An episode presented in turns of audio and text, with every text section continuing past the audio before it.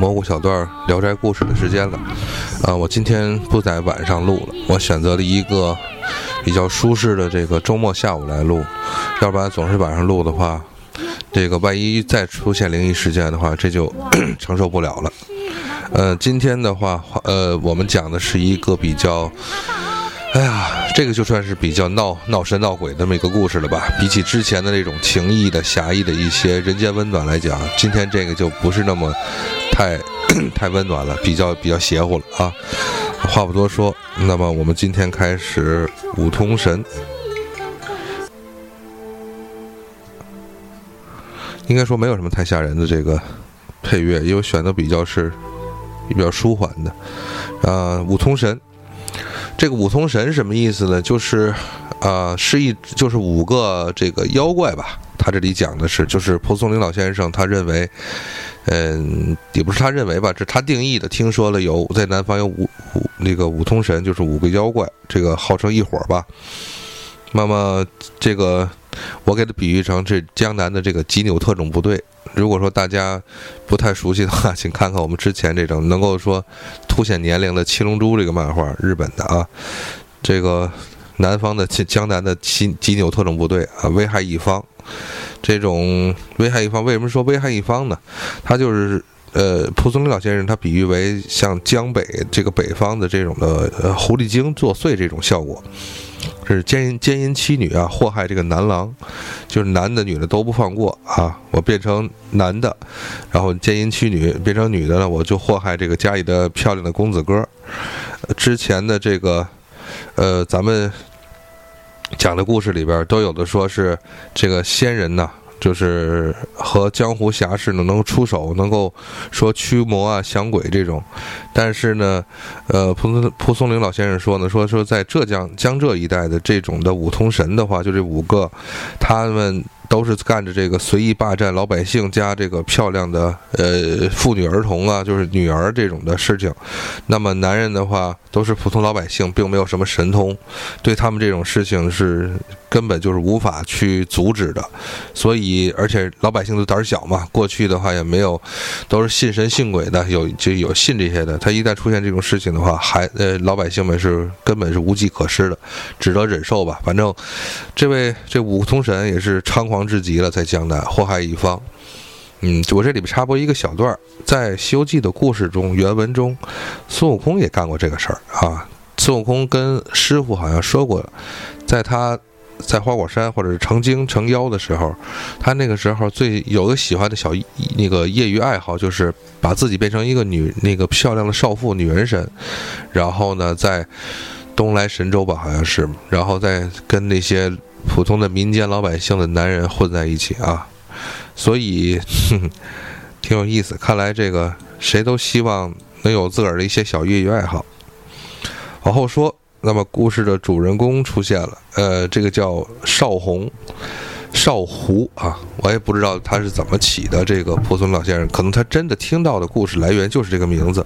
少呢，就是邵氏那个电影那个邵，呃，胡呢，就是呃公字边一个瓜，就是弧线的弧。那少胡是是一个老实巴交的一个人，在这个吴中啊一带那个一个县城中呢，就是开了一个典当行。那么他是典当行的掌柜子，每天生意挺忙的啊。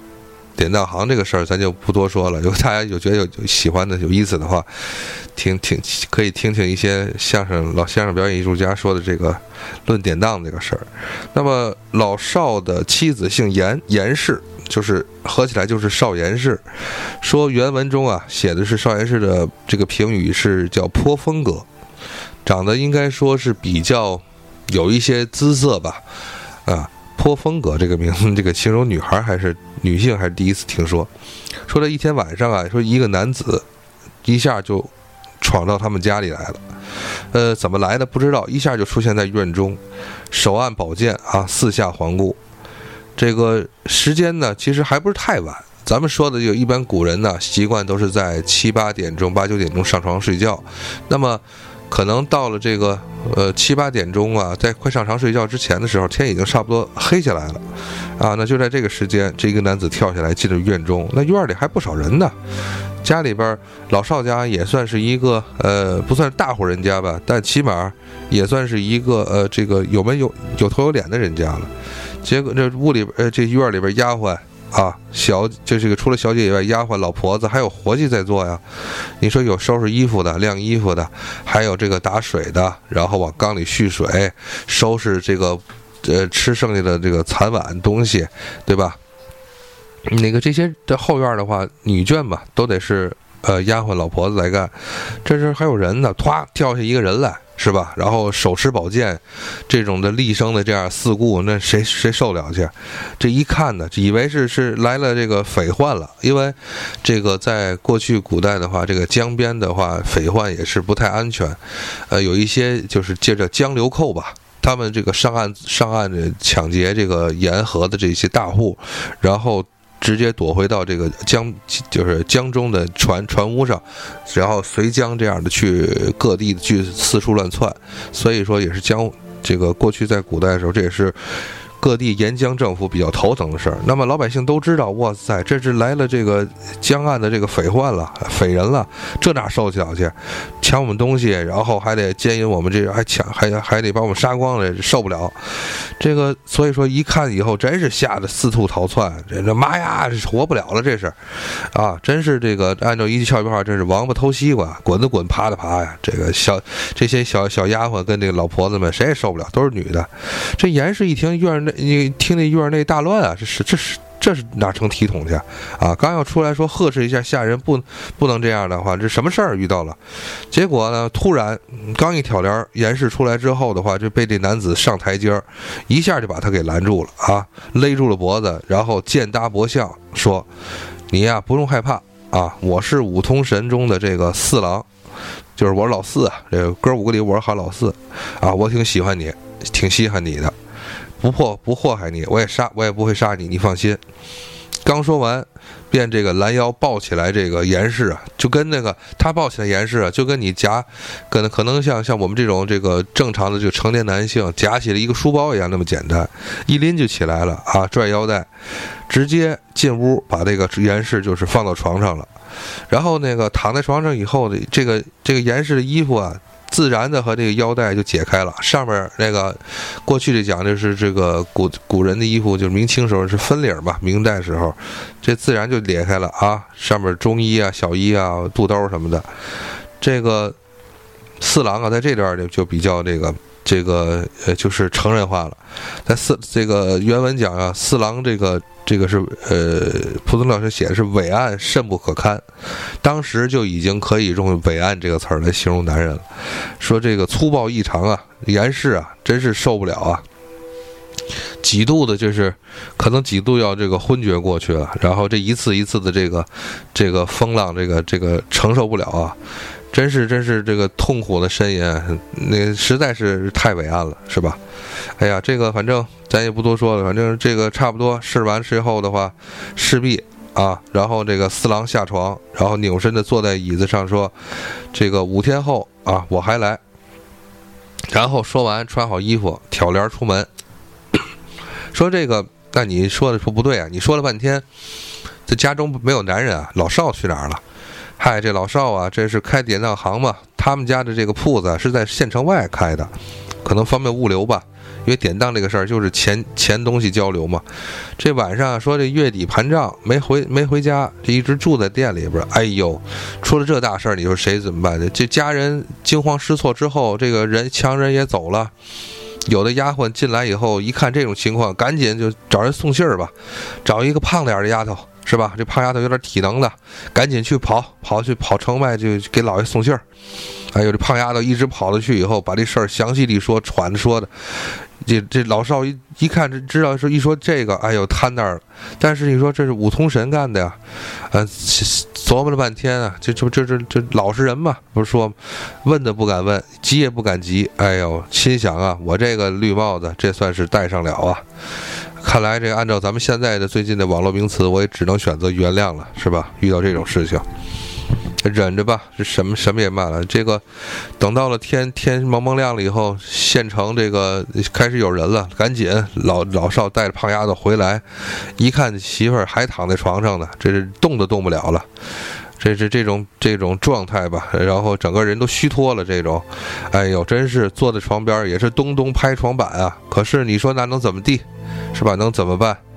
啊，这个就这么一介读书人，一介窝这窝囊的人吧，老百姓还能怎么着啊？那只能受此欺辱吧。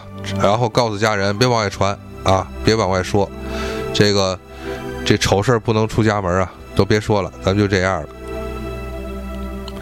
话说这个转过来再说严氏本身呢，严氏躺着他动不了，他也他疼啊，是吧？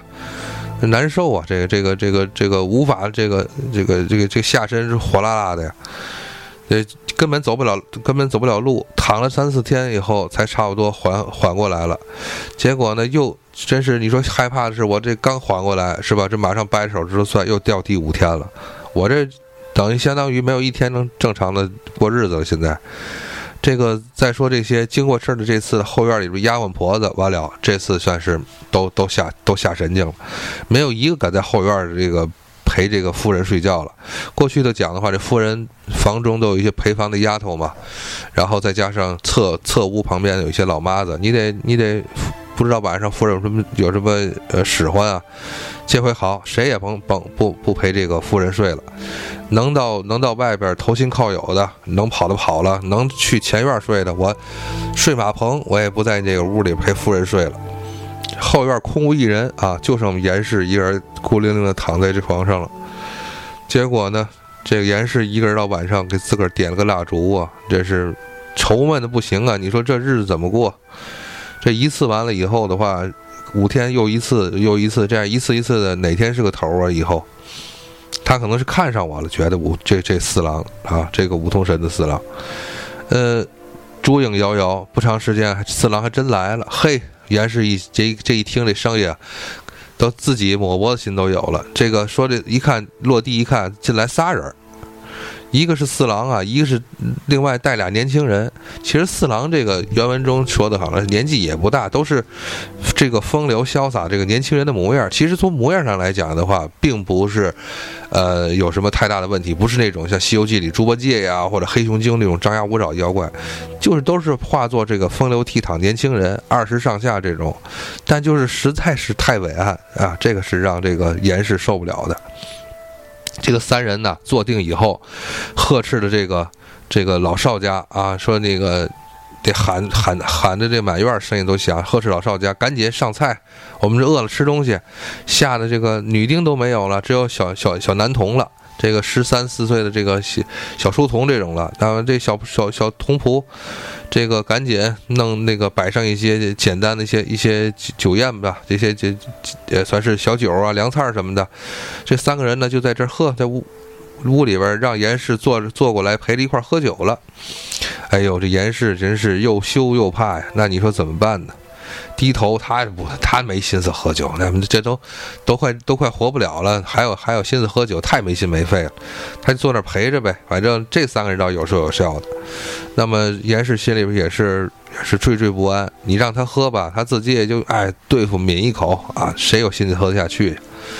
然后呢，脑子里光想的是这仨人要轮番的这个奸淫自己怎么办呢？我这一个我都受不了啊！这三个的话，可能我今儿晚上就交代了。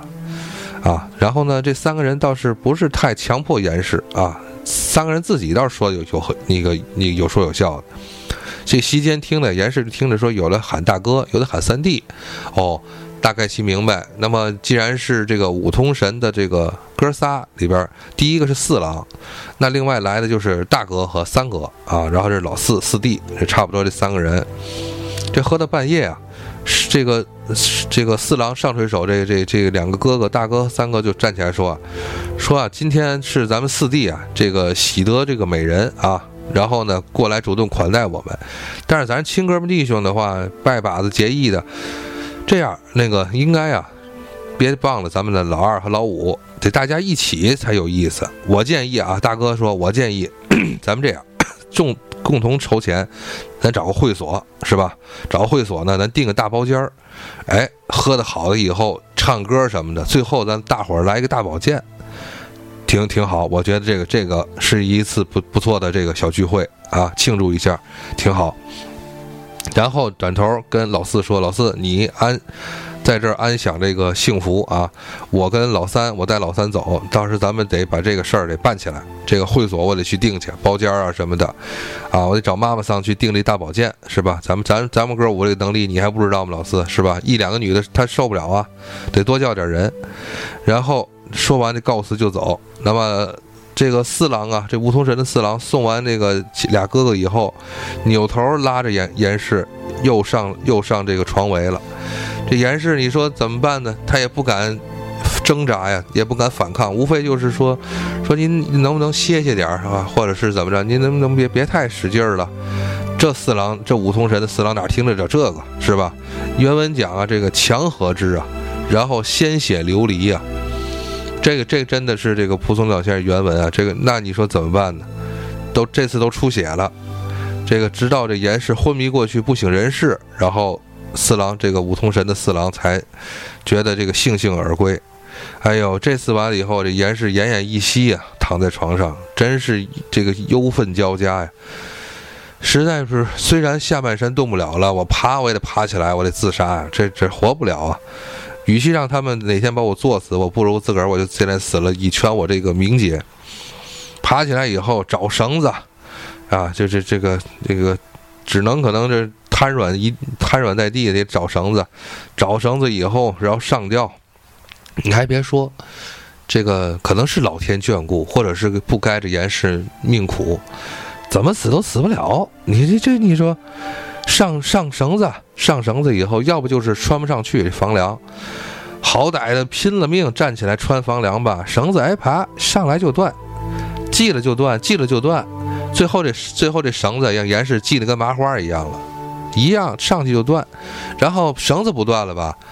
桌腿折了，那不是上上这个小桌的这个腿儿，要站小桌上，然后这个上吊嘛，对吧？呃，这个不行，那怎么都死不了。呵，我严氏说，我这可以啊。哎呦，行，我这估计老天是让我这活受活受罪啊！我上辈子可能积了积了这个这个什么大德，让我这活受罪死。哎呀，你知道这个。哎，反正死不了，怎么办呢？熬挨着日子吧。哎，都说这个这个好女废汉呢，这个但是这回是好男这个力男废女了。那么这个四郎啊，倒也不经常来，因为什么呀？因为他估摸着可能这个严氏啊，这个少严氏这个这个这个夫人啊，也是经不起连续作战，所以呢，大约的这个等这个严氏的身体差不多好好好的差不多了，再来一次。这样呢，两三个月。来了么个五六次，就这样，啊，五六次、七八次这样的，就这样，这个这严氏也受不了啊。然后你说这个日子怎么办呢？就是挨着，也这么就过了两三个月。那么转过来，咱们说一下呢，另外的一个人，另外的一个主人公又就出现了一个新的主人公，姓万，万公子。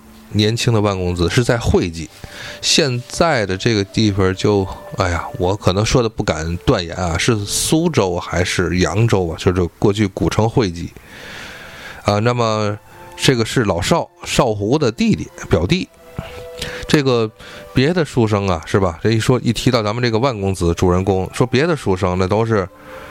呃，喜欢的这个你是书生吧？是不是啊？小知识分子的喜欢泡个网吧呀，是吧？什么的，泡个书吧什么的。结果我们这万公子好，每天就泡健身房，啊，这个人人人呢，这不生性的这个刚强勇猛，就好这个。你说他他也是这个书生哈，也定义呃，蒲松龄老先生也给他定义成书生。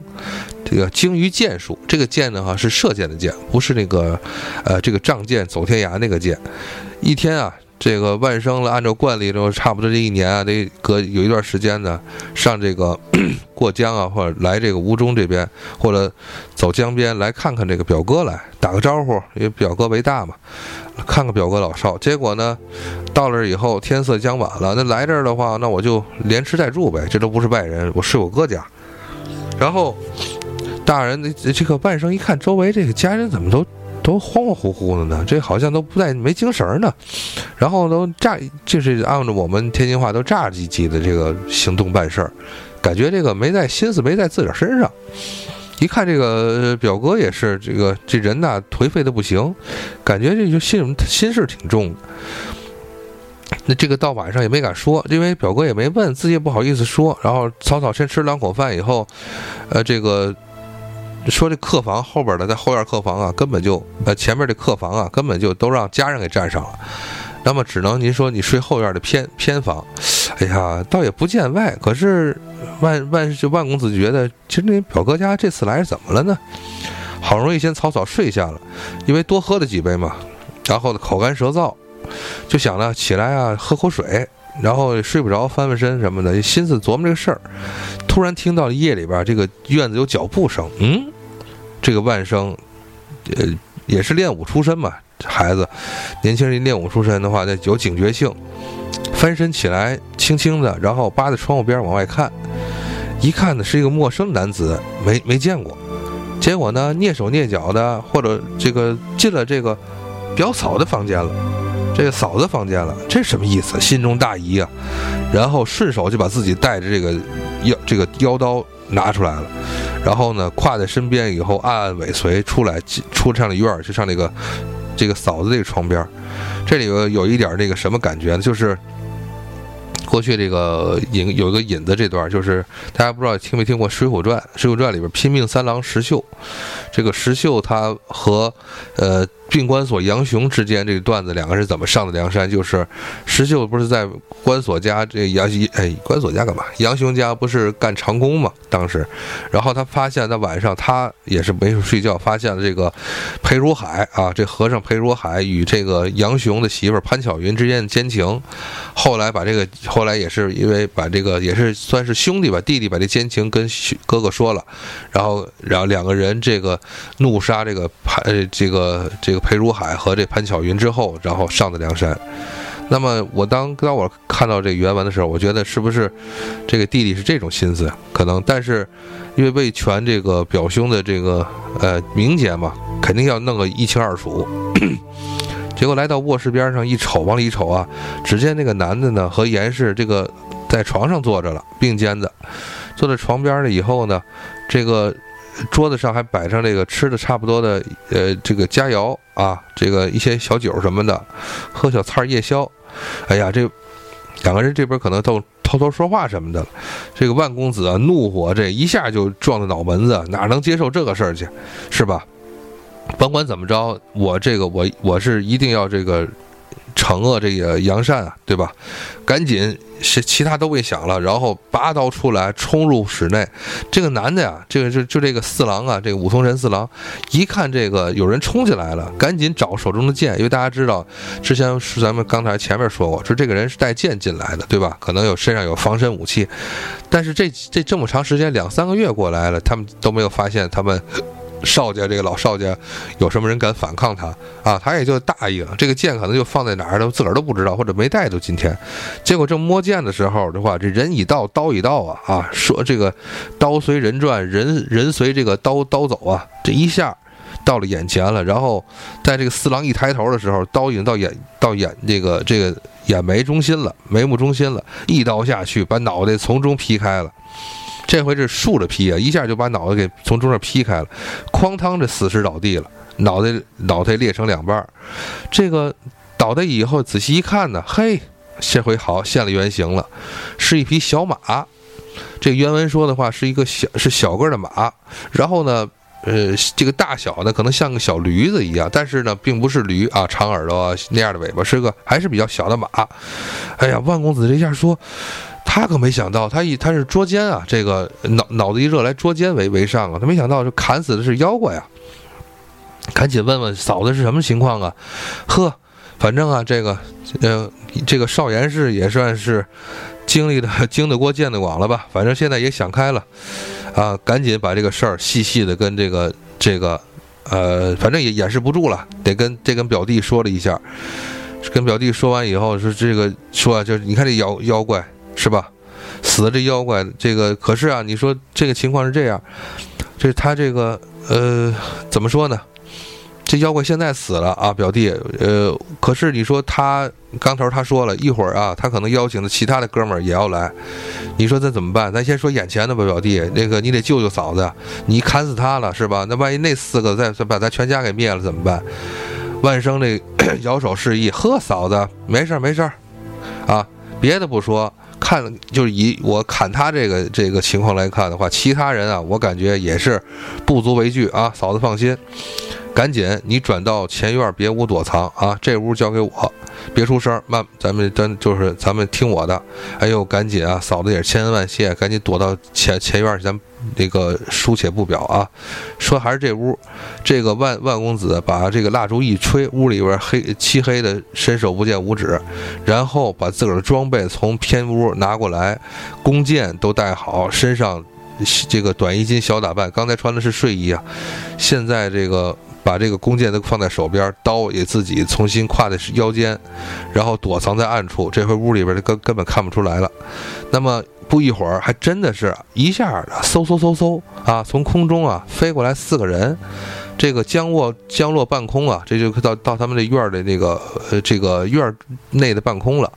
这个院内黑，屋里黑啊，屋外还亮，有月光什么的，有些灯光星星点点的照的。那么屋里的万公子看得很清楚，这四个人刚刚的就是打他一个措手不及吧。这个这个万生这么想，刚刚这四个人刚旋落半空的，还没有落地的时候，抽弓搭箭，然后从屋内一一箭就射出去了。一下就应声倒地，从天上掉下来一个。好家伙，剩下这三个人啊，这不知道这箭，因为它不像打枪啊，它有个枪声的发作声音，就只是嗖的一下，就就旁边哥们儿弟兄一倒地一个。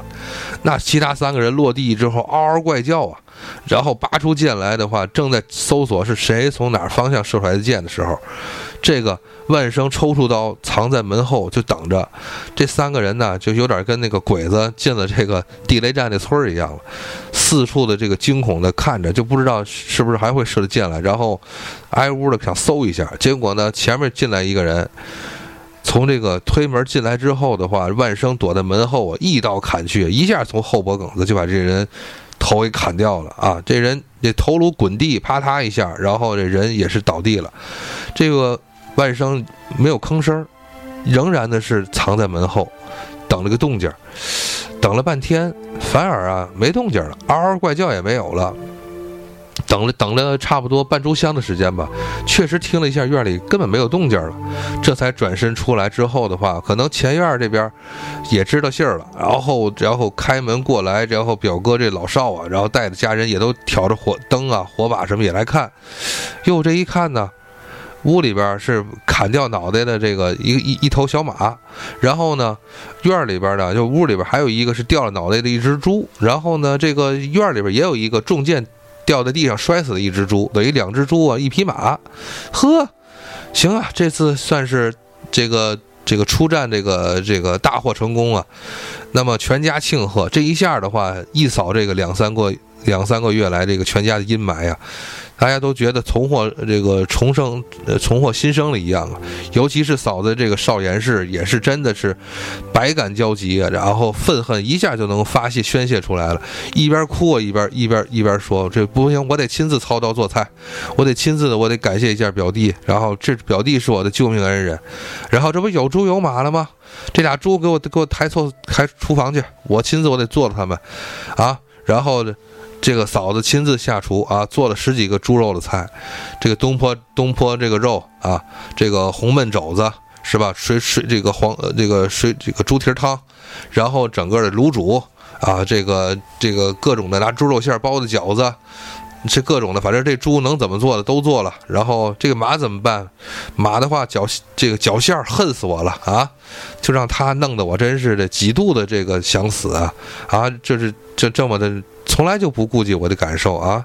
这个嫂子说：“气死我了！”然后把你马都搅成馅儿，搅成馅儿以后，然后拿它那个剁成馅儿以后，做成那个做成包子啊，这个分分给我打算想的是做成包子以后分给这个邻居吃，气死我了！就这这三个人啊，祸害的我。行，那个那么话这个话先不说这个这个气得粉粉的这个嫂子严氏，单说这个万生。这个万生过来之后的话，从此在这个 县中名声大振了，周围的收都传言的受过他这个五通神祸害的人，啊，都是过来这个县里感谢他，然后报了这个仇啊。然后呢，就这万生这一个多月，其他的这个，嗯，这个除了这个白天有人来答谢之外，还有这个这个那个送感谢信、送锦旗的，是吧？到了晚上的话，也是他继续守在这个表哥家。可是啊，这个一个多月，剩下的那个五通神里边剩下的两个无这个踪迹不见了。哎，你说这杀杀了这个这个三个，然后这个杀杀了三个以后剩下两个，这不见了，那个就不再来了。哎呀，那么觉得还行吧？是不是万生想？是不是这个他们就不再再来了？便想啊，这个告辞而去，说说这个说表哥，我差不多也该回去了，回回会稽了。那么。正在这个时候啊，来了一个县里的木材商人，然后苦苦恳求说：“说啊，有个小要求，啊，得您得上我家住几天去。说为什么呢？其实啊，这个就是话话小，这这头又说这木材商人，他们家呀有一个这个一个十五六岁的一个女儿，然后呢，原文讲的是什么呢？生得好女子模样，啊。”确实呢，应该说挺标致，并不是说多倾国倾城、多美貌啊，这个绝伦。但是呢，确实是个好姑娘，人这个这个应该说人才的一表一表人才的姑娘吧。那么呢，没有嫁人，正是待字闺中的时候。结果有一天，突然呢，一个五通神来了，来了之后的话，一下呢，这个呃，是一个化作一个二十多岁的美男子的模样，然后带着呢一百两黄金。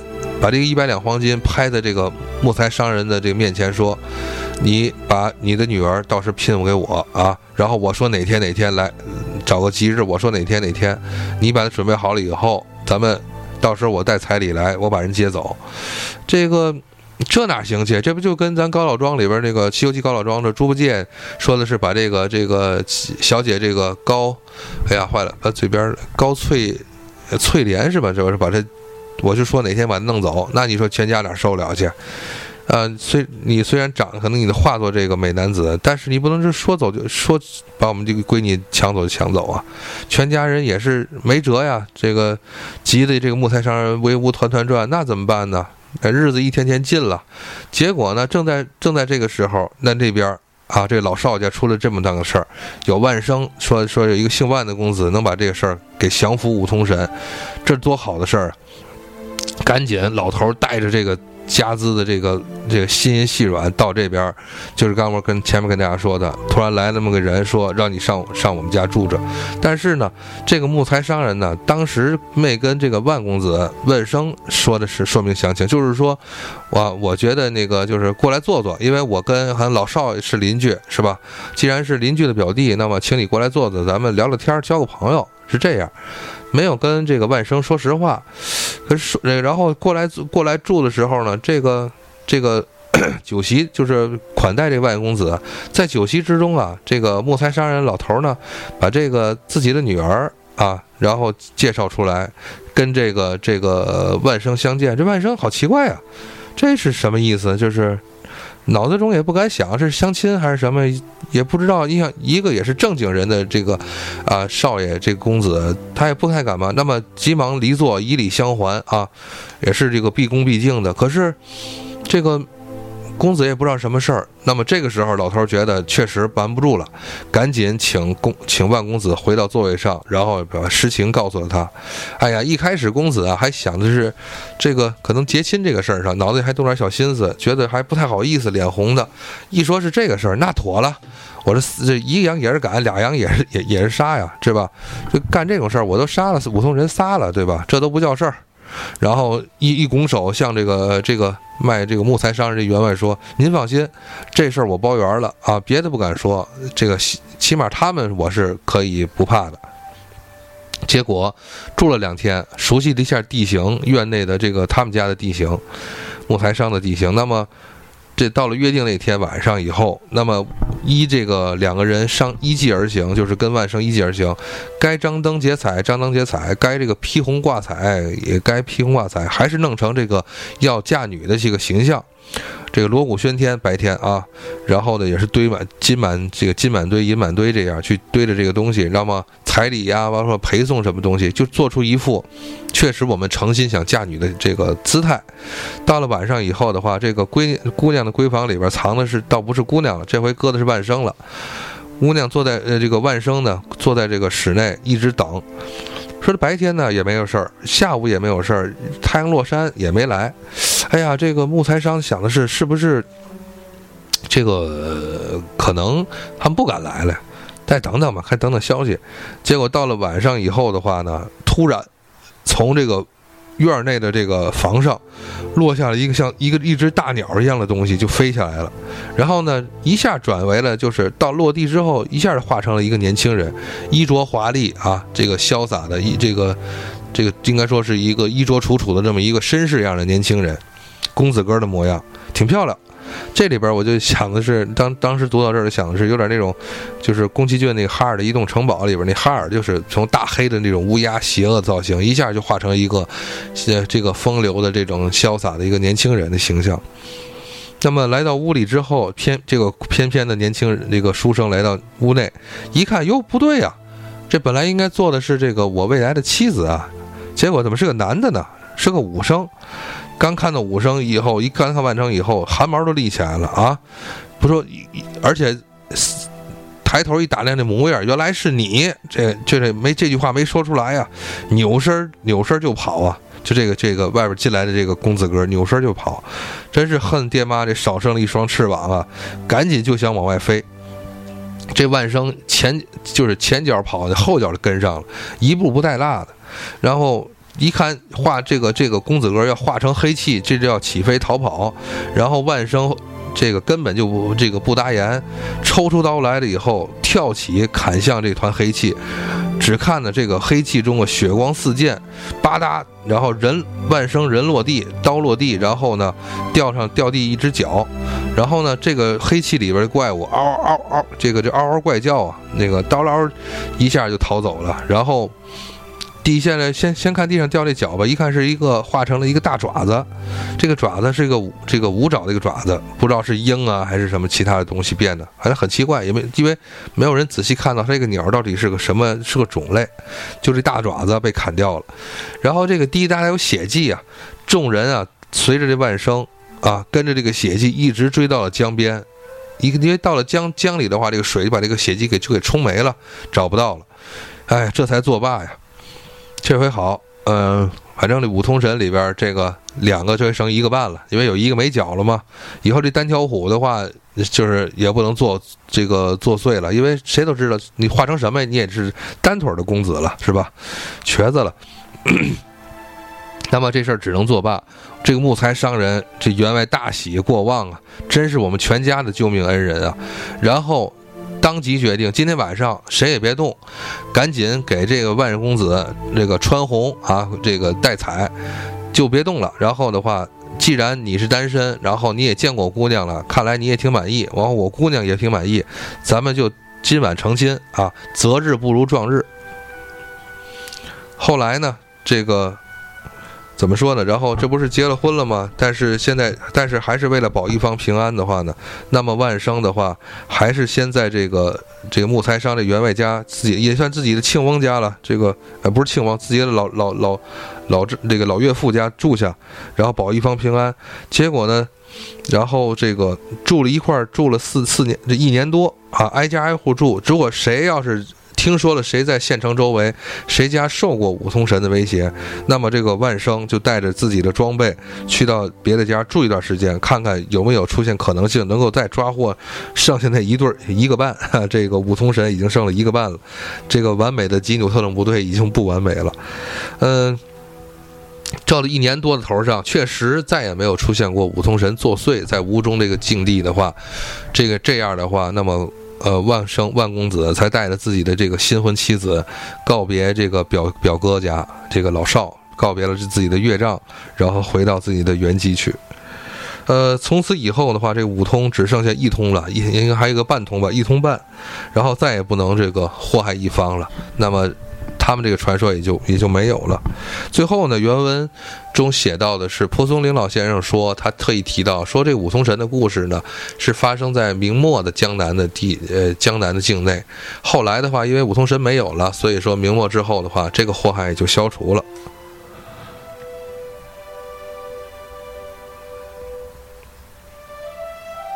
那么好，呃，最后这个故事就截到这里，呃，话不多说，呃，其实一个就是一个挺神奇的一个降妖除怪的故事，呃，希望大家可能这最后相对提一句，就是注意大家还是单身的人呐，或者说单身在外的北漂，尤其在北京的话，一些年轻的人还是注意自己的这个。